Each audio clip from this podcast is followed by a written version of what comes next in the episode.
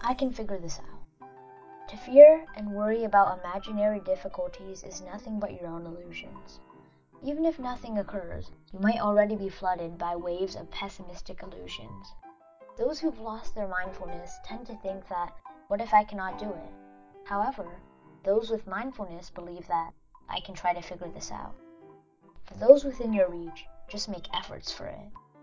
For those beyond your capacity, you can sow the right seeds in the first place. Whatever the external circumstances, it is necessary to dwell your mind in the present moment rather than struggle with the past or fret over the future. Living in the present moment is to alive both in one's body and mind, with no illusions nor worries or fear. In such a state, the mind does not wander about, but concentrates and dwells at ease in the current moment. With such a mind, one is aware of what he is doing right now and what it has to do with his past and future.